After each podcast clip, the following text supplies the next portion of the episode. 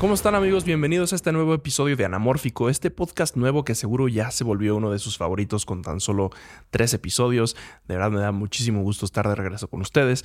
Este tercer episodio va a ser un poco diferente por más que apenas hayamos empezado. Creo que es muy importante que platiquemos del impacto y el contexto de la película The Sound of Freedom. Seguramente ya escucharon The Sound of Freedom, pero si viven debajo de una piedra, prepárense porque les traigo chismecito fresco. Esta película, independientemente de si les parece buena o mala, definitivamente es un fenómeno muy interesante y es el ejemplo perfecto de que nada ni nadie es completamente bueno ni completamente malo. Sin más rodeos, vamos a empezar. ¿Qué es Sound of Freedom? Sound of Freedom es la película inspirada en la vida de Tim Ballard, donde heroicamente arriesga su vida para acabar con un grupo de traficantes de menores en Colombia. Y aunque los productores y directores insisten que la película no tiene un tono político, a ver, es el 2023. Ambos productores formaron parte del gabinete de Donald Trump en el 2019 y uno de ellos tiene aspiraciones políticas en México. De hecho, el mismísimo Donald Trump organizó una proyección de la película en su club de golf en Nueva Jersey, mientras que los senadores republicanos Ted Cruz y Tim Scott la han elogiado públicamente. Y a todo esto, ¿de dónde, ¿de dónde salió Sound of Freedom? Alejandro Monteverde cuenta que empezó escribiendo una película llamada The Mogul. La estaba escribiendo pensando en George Clooney. Iba a ser la historia de un hombre muy rico que hizo todo su dinero en el crimen organizado y un día le ofrecen comprar un niño para una nueva empresa, la trata de niños. Tenía un enfoque un poco como la de The Schindler's List, donde eventualmente comenzaría a comprar a todos los niños para liberarlos. Era pura ficción. Uno de los productores era Eduardo Verástegui, y sería él quien cambiaría la idea después de asistir a una conferencia donde conoció a Tim Ballard. Fue amor a primera vista. El productor de la película, Eduardo Verástegui, llamó a Alejandro y le dijo que estaba en una conferencia y que conoció a uno de los ponentes, Tim Ballard.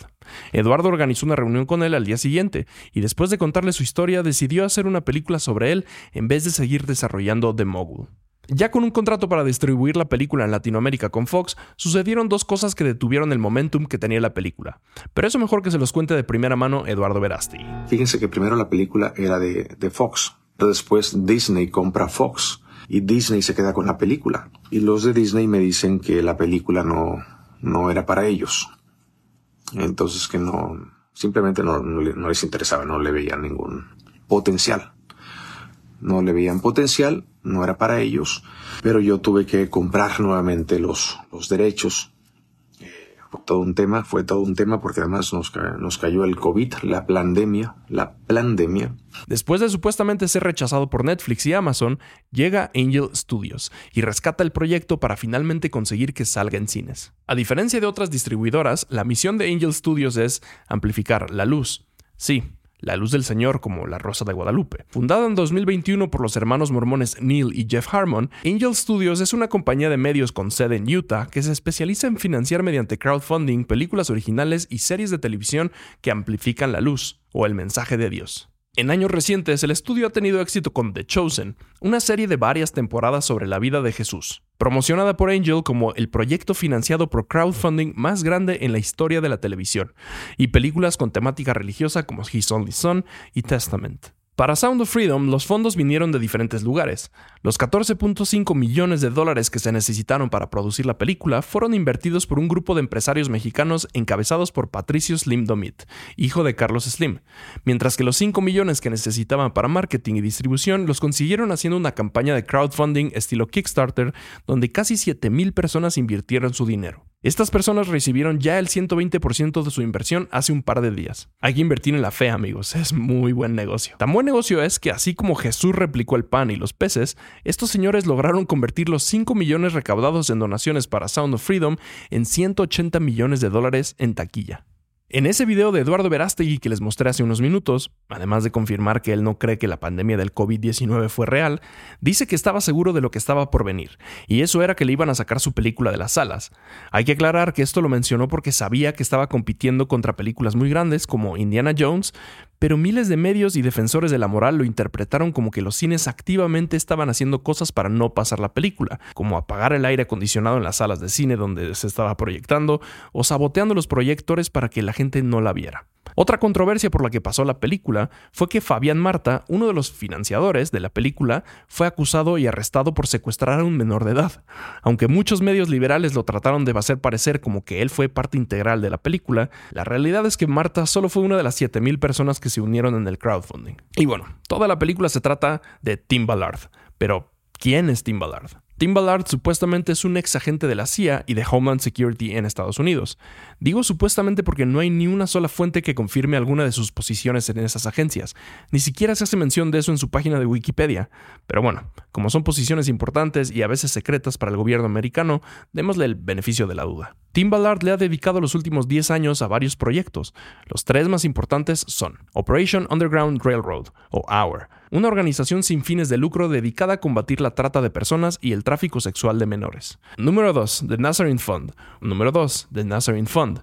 Un fondo que busca liberar a los cautivos, liberar a los esclavizados, rescatar, reconstruir y restaurar las vidas de cristianos y otras minorías religiosas y étnicas perseguidas donde quiera y siempre que estén en necesidad.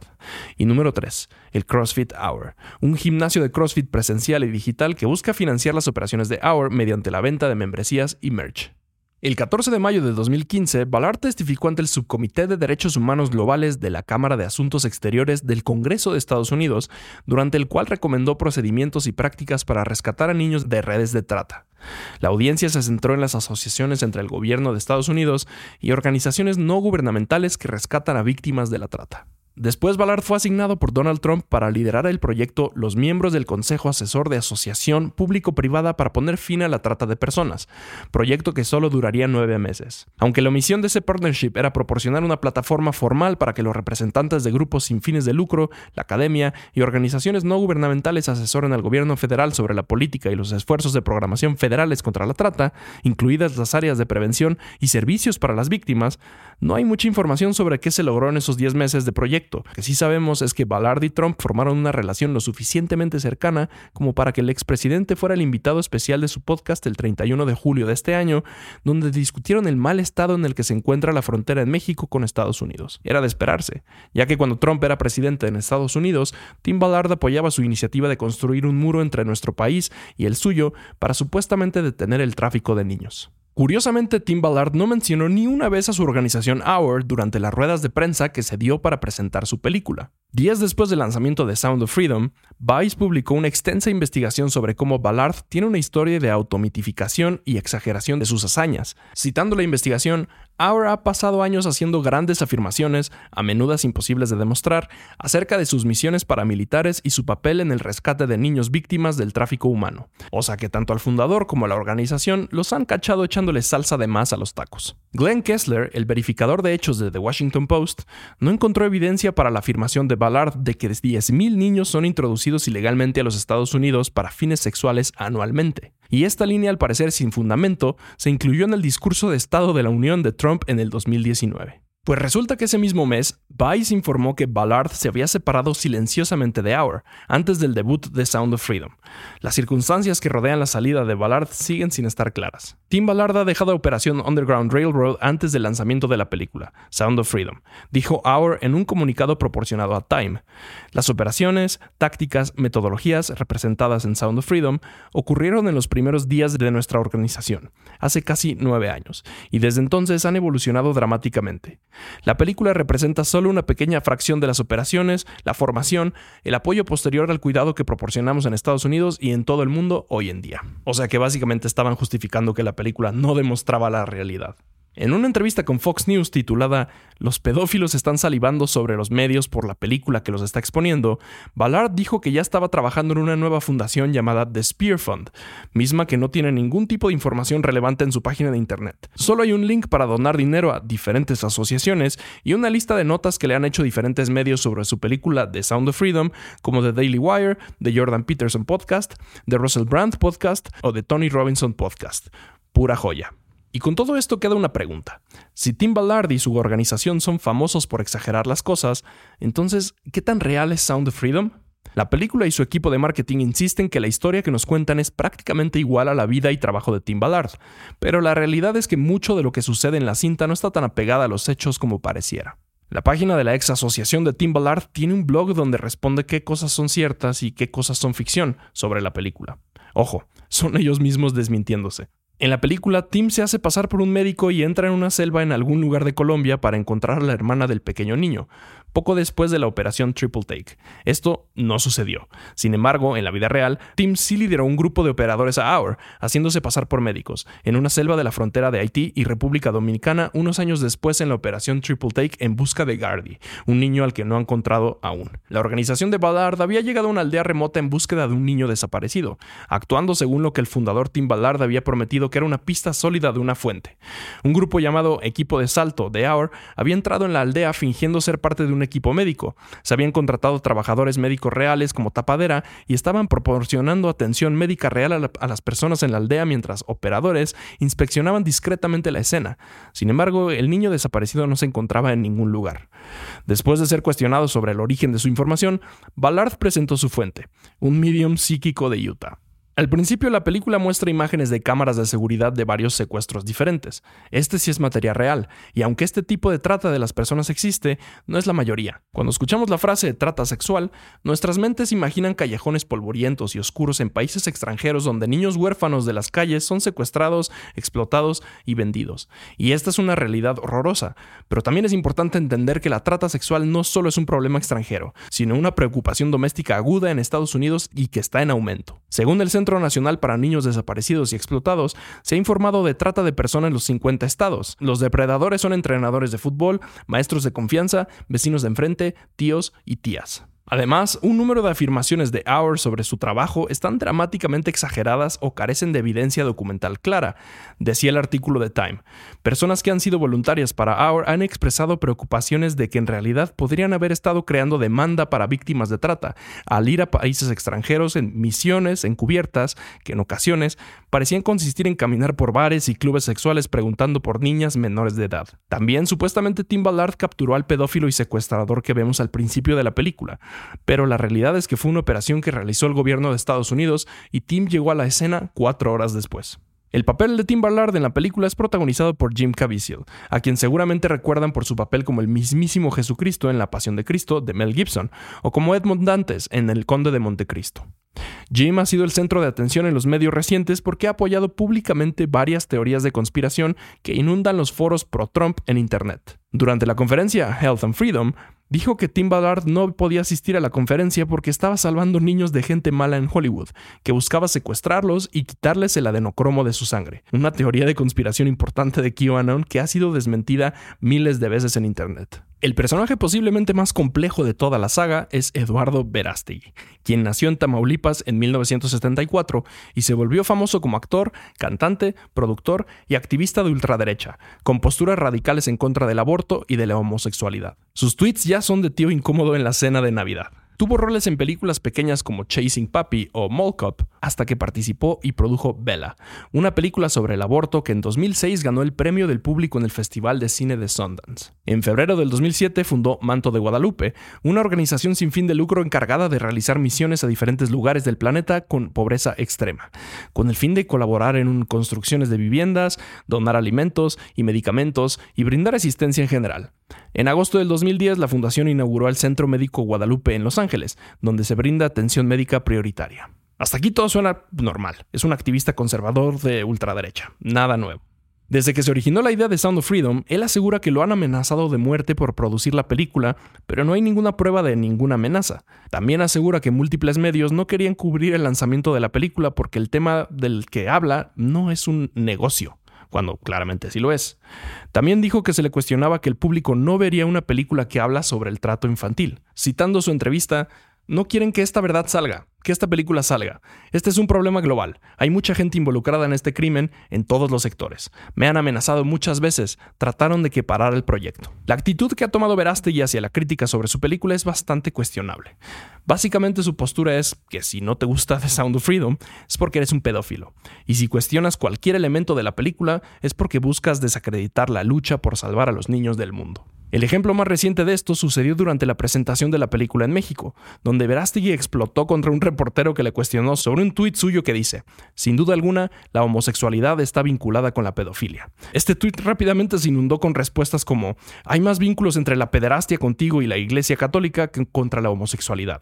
Estos comentarios ya son bastante impactantes por sí solos, pero se ven amplificados por el hecho de que Verástegui tiene en su Instagram una foto junto a Marcial Maciel, el fundador de los Legionarios de Cristo, quien abusó sexualmente sexualmente de más de 60 niños. Usando Sound of Freedom como herramienta de marketing, Verástegui maneja básicamente la misma campaña política que Trump, basada en el nosotros contra ellos, donde si no apoyas al 100% sus proyectos y mensajes, entonces eres parte del problema y probablemente un pedófilo. Sound of Freedom no solamente ha sido la mayor mina de oro para Verástegui, sino que encontró el trampolín perfecto para empujar su posicionamiento político. Si han puesto atención a los medios recientemente, probablemente se hayan dado cuenta que todo el frente de la película ha sido liderado por Ballard, Caviezel y Verastegui, pero nunca por el director y escritor de la película Alejandro Gómez Monteverde. Esto es 100% a propósito, ya que no quiere estar envuelto en ningún drama político. En una entrevista con el LA Times dijo lo siguiente: Cuando todo empezó a suceder, simplemente me escondí dijo el director de 45 años, quien emigró a los Estados Unidos desde México siendo un adolescente, en lo que caracterizó como su primera entrevista oficial sobre la película. No quería ser parte de lo que estaba sucediendo, solo me gusta hacer películas y contar historias. Cuando le preguntaron sobre qué pensaba de la audiencia principalmente republicana y conservadora que ha estado promoviendo la película, dijo lo siguiente. No puedes acercarte demasiado a los 200 millones de dólares en taquilla solo con un mercado conservador dice sobre la película, que hasta la fecha ha recaudado más de 160 millones de dólares. No llegas a los 200 millones si no cruzas y te conviertes en una película bipartidista. Esto por supuesto que no tiene sentido. No solo los números no cuadran, además en ese caso sería imposible para Barbie llegar a ser la película más exitosa del 2023 cuando supuestamente solo la está viendo el público liberal. Ya para cerrar la entrevista, Monteverde dijo lo siguiente sobre el impacto que está teniendo su película. ¿Qué es mejor? Crear conciencia masiva o enviar los fondos a una sola organización. El problema es que internacionalmente hay miles de organizaciones sin fines de lucro haciendo este trabajo. Lo envías a Guatemala, a algún lugar de aquí, pero una vez que las personas ven esta película, se sienten tan conmovidas que estamos viendo su deseo de querer hacer algo al respecto. Cuanta más conciencia creas, mejor. Para mí, crear conciencia provoca más cambios que enviar 20 dólares a una organización. Esto último no es tan buen plan considerando que ya hemos visto proyectos enfocados en generar conciencia y con políticas parecidas cuyo único resultado fue generar una fortuna para los organizadores, pero prácticamente cero impacto real para las personas afectadas. El ejemplo más claro de esto fue Connie 2012. La campaña Connie 2012 fue una iniciativa viral en redes sociales lanzada por la organización Invisible Children en 2012.